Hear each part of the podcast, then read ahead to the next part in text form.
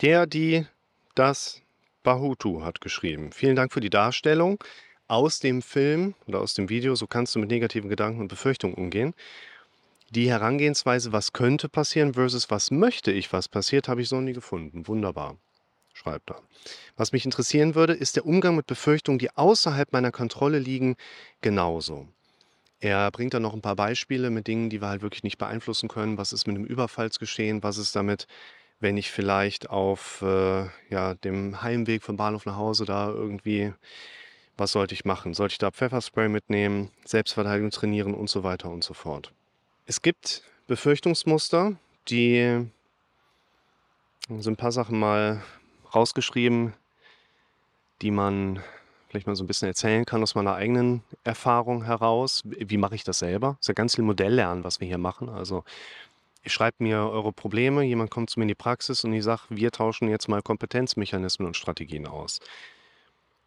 Und das macht natürlich nochmal umso mehr Spaß, wenn man hier am Meer steht und schaut in den Sonnenuntergang rein. Mega.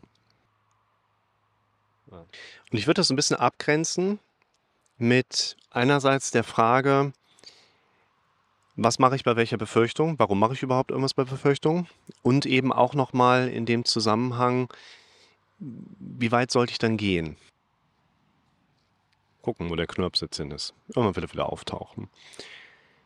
Ist jetzt zwei Wochen her, da bahnte sich dieser Urlaub, dem ich gerade mit einem der beiden Söhne bin, der eine ist Kindergarten, der andere Schule, bietet sich das ja mal an, wegen Corona. Hat sich das hier so ein bisschen eingependelt, sind wir mal ein paar Tage draußen. Als ich das vor ungefähr so zwei Wochen kamen so die Gedanken hoch. Und das sind ja Befürchtungsmuster, das sind ja Sorgen, die kommen ja aus dem Nichts. Also wir müssen ja gar nicht viel darüber nachdenken, sodass so eine Befürchtung kommt. Das hat ja unser Gehirn als Kernauftrag, uns unsere Befürchtungen automatisch hochzubringen. Unser Gehirn ist wie ein Betonmischer der dreht sich die ganze Zeit. Dem ist es egal, ob da Sand, Kies, Zement, Wasser drin ist. Der dreht sich die ganze Zeit. Und so wie du Füße zum Gehen, Hände zum Greifen hast, hast du den Kopf zum dramatischen Denken. Wie so ein Betonmischer, alle anderthalb Umdrehungen furzt er halt irgendeine Befürchtung raus. Und diese Befürchtungsmuster, schau dir mal das Video an, Befürchtungen und Sorgen aufschreiben. Diese Befürchtungsmuster kommen ja automatisch. Und so war das bei mir auch. Ich gucke mir die Landschaft an und plötzlich sagt Lukas Gehörn, er was ist eigentlich, wenn wir was Wichtiges vergessen einzupacken? Wir stehen in Holland und haben das nicht. Was wir normalerweise machen in solchen Momenten, ist quasi uns selber dafür zu kritisieren, dass wir jetzt so einen Gedanken haben. Das ist problemorientiert, also es hilft uns nicht dabei, ein anderes Gefühl dann zu haben. Dieser problemorientierte Gedanke ist halt problemorientiert und wird von uns mit weiteren problemorientierten Gedanken dann erlebt. Das löst die Sache nicht. Und überhaupt würde ich sagen, wir brauchen hier ähm, zwei wichtige Perspektiven drauf. Perspektive Nummer eins, häufig glauben wir, dass der befürchtete Inhalt uns unter Druck setzt. Das ist aber zweitens gar nicht der Fall. In der Regel ist es tatsächlich eher die Art und Weise, wie wir mit diesen Befürchtungsgedanken umgehen, die hochkommen, was die Symptomatik nachher antriggert und eben nicht unbedingt der Befürchtungsinhalt. Und das bedeutet eben auch, wir müssen nicht unbedingt alle Befürchtungen immer lösen, was wir da so vor Augen gesetzt bekommen. Also deine unlösbaren Befürchtungen sind ja vielleicht gar nicht zu lösen, sondern du darfst einfach nur lernen, deinen Befürchtungen anders gegenüberzutreten, weil du hast es in deinem Kommentar ja selber geschrieben, wir leben nicht in einer Welt, in der wir hundertprozentige Sicherheiten haben können. Und jetzt würde ich doch mal gerne wissen, wo mein Kind ist. Kali! Ganz da hinten ist der. Okay, habe ihn gefunden. Macht einen Spaziergang. Warum auch nicht? Wir sind ja extra abends schön in den Sonnenuntergang am Strand gefahren, haben lecker gegessen. Komm, bleib mal bei mir in der Nähe trotzdem. Und wir dürfen da auch lernen, dass unser Kopf, ach da seid ihr, so eine Art Auftragscharakter hat. Das heißt, man interpretiert das ganz gerne über den sogenannten Zeigarnik-Effekt. Junge russischstämmige Studentin 1920er Jahre Wien die hat herausgefunden, Psychologie studiert, die hat herausgefunden, gute Kellner können einem aus dem Kopf heraus die Rechnung präsentieren, sobald der Gast bezahlt hatte, ist bei dem Kellner das Wissen über den Inhalt der Rechnung weg. Und so interpretieren wir quasi auch unsere Befürchtungsgedanken. Unser Kopf bringt uns gedanklich was hoch, was einen Auftragscharakter hat. Und solange wir das nicht abarbeiten oder abgearbeitet haben, wird dieser Auftrag einfach stehen bleiben und von unserem Gehirn immer wieder nach vorne positioniert werden, immer weiter. Und deshalb ist das Aufschreiben von Befürchtungen so ein wunderbar funktionierender Mechanismus auch. Und das habe ich letztlich auch gemacht. Ich setze mich also dahin und schreibe mir auf, ich habe die Befürchtung, ich vergesse was mitzunehmen. Merke direkt innerlich eine Abgrenzung, denkst du, hä, dann gehe ich in irgendein Geschäft und sage, guten Tag, ich habe äh, was vergessen, ich hätte das jetzt gerne, keine Ahnung, Tüte Milch. Ja. Ist ja auch gar nicht konkret im Kopf, was habe ich denn vergessen? Nur, dass ich was vergessen habe und habe ein Problem. Es sind diese abstrakten Ängste, die ja auch eine gewisse Thematik immer haben. Und dann gehe ich hin, schreibe das auf und denke, ja, schreib doch mal eine Packliste. Also fange ich an, eine Packliste zu machen. Mein Gehirn befriedigt, weil ich habe Sicherheit erhöht. Ich habe durch Handeln etwas vorantreiben können. Ich habe mich der Befürchtung zugewendet. Mein Gehirn hakt das Ganze ab. Wunderbar.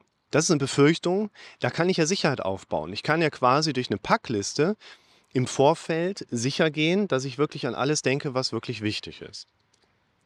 Jetzt haben wir aber auch noch andere Situationen, wo ich eben nicht diese Kontrolle habe, die du angesprochen hast. Und da, wo ich nicht diese Kontrolle habe, ist, wir haben dann Corona-Fall im Kindergarten gehabt und dann war natürlich diese alte Befürchtung erstmal so ein bisschen überholt, weil dann kam die nächste, die da lautete, was ist denn, wenn der Karl Corona kriegt und wir können halt nicht fahren, so nach dem Motto. Da kann ich jetzt auch nichts gegen machen. Also Sicherheit erzeugen kann ich natürlich bis zu einem gewissen Wirkungsgrad. Ich kann ihn aus der Kita rausnehmen, ich kann den komplett zu Hause lassen. Das heißt aber auch, ich kann keine Praxis machen in dem Zeitraum. Es ist ein Abwägen von Investitionen und der einhergehenden Rendite. Und für mich ist auch natürlich die, ich sag mal, edukative Seite, dass der im Moment sich im Kindergarten sehr wohl fühlt, sich schon immer wohl gefühlt hat warum soll ich den jetzt rausziehen? So, wenn er Corona kriegt, kriegt er halt Corona. Und ich kann ja letztlich auch die Infektion nicht unbedingt verhindern. Ich bin zwar doppelt geimpft, aber ich kann es möglicherweise ja weitergeben. Keine Ahnung. Und dann haben wir genau die Befürchtung, die kann ich einfach nicht lösen. Das mache ich jetzt. Vom Kopf her bin ich hingegangen, gleicher Mechanismus, ich muss mich dem zuwenden, was ist, wenn er Karl Corona kriegt. Schreibe ich auf und denke so, ach, der soll einfach gesund bleiben, ist doch viel besser.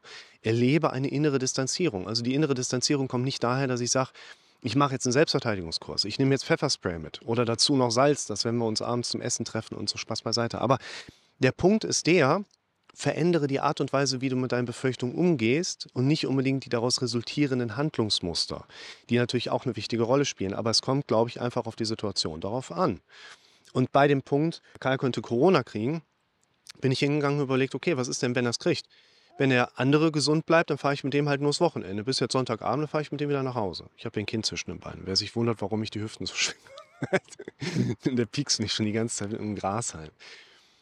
Und dann, was mache ich denn mit den vier Tagen, die ich dann nicht verbleiben kann? Ja, mein Gott, da habe ich gedacht, dann, dann schenke ich das halt irgendjemandem, der gerade einen Urlaub benötigt. Wir klatschen uns hier ab oder wir ähm, ich verkaufe den bei eBay Kleinanzeigen, keine Ahnung, da wird es den Weg finden. Und dann kam diese Befürchtung aber nochmal hoch und nochmal hoch. Und habe ich gedacht, ja, was mache ich denn denn eigentlich, wenn ich die vier Tage zusätzlich, weil ich bin ja schon Freitag wieder da und mache Praxis, wenn ich dann ähm, bis Donnerstag sowieso sitze, ja, habe ich so viel irgendwie abzuarbeiten oder so, Pff.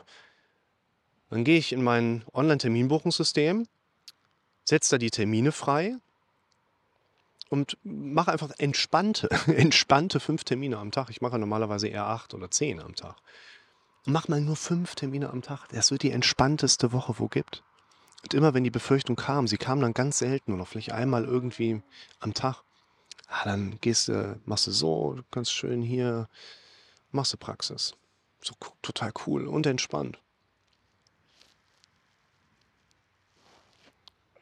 Und es hat nicht lange gedauert, gib mir mal zwei Tage, zweieinhalb Tage oder so. Da kam nicht mehr die Befürchtung hoch, da kam eigentlich mehr oder weniger der Wunsch hoch, nicht der kriegt Corona, aber wir können quasi nicht fahren, ich kann Praxis machen. Ist doch bekloppt. Pass mal auf. Rauchst du als Zuschauer? Rauchst du? Wenn du nicht rauchst, pass auf. Stellst jetzt einen Wecker zehnmal am Tag für die nächsten zehn Tage. Es kommt also zu insgesamt 100 Affirmationen.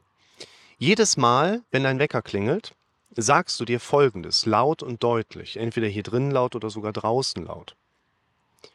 Das nächste Mal, wenn ich an einem Kiosk oder Zigarettenautomat vorbeikomme, kaufe ich Kippen, weil erstens sehe ich, wenn ich rauche, sehr viel besser aus und zweitens, jeder, der sagt, das sei ungesund, der muss sich nur mal richtig informieren. Klar haben wir da einen inneren Widerstand, das so zu formulieren, weil ich will ja gar nicht anfangen zu rauchen. Der Raucher, der könnte jederzeit aufhören zu rauchen, aber er, er will ja nicht aufhören. Na, kennen wir doch alle. Und glaub mir, du würdest schon am zweiten Tag ein Problem kriegen, was das Thema angeht, Rauchen anfangen und Kippen kaufen.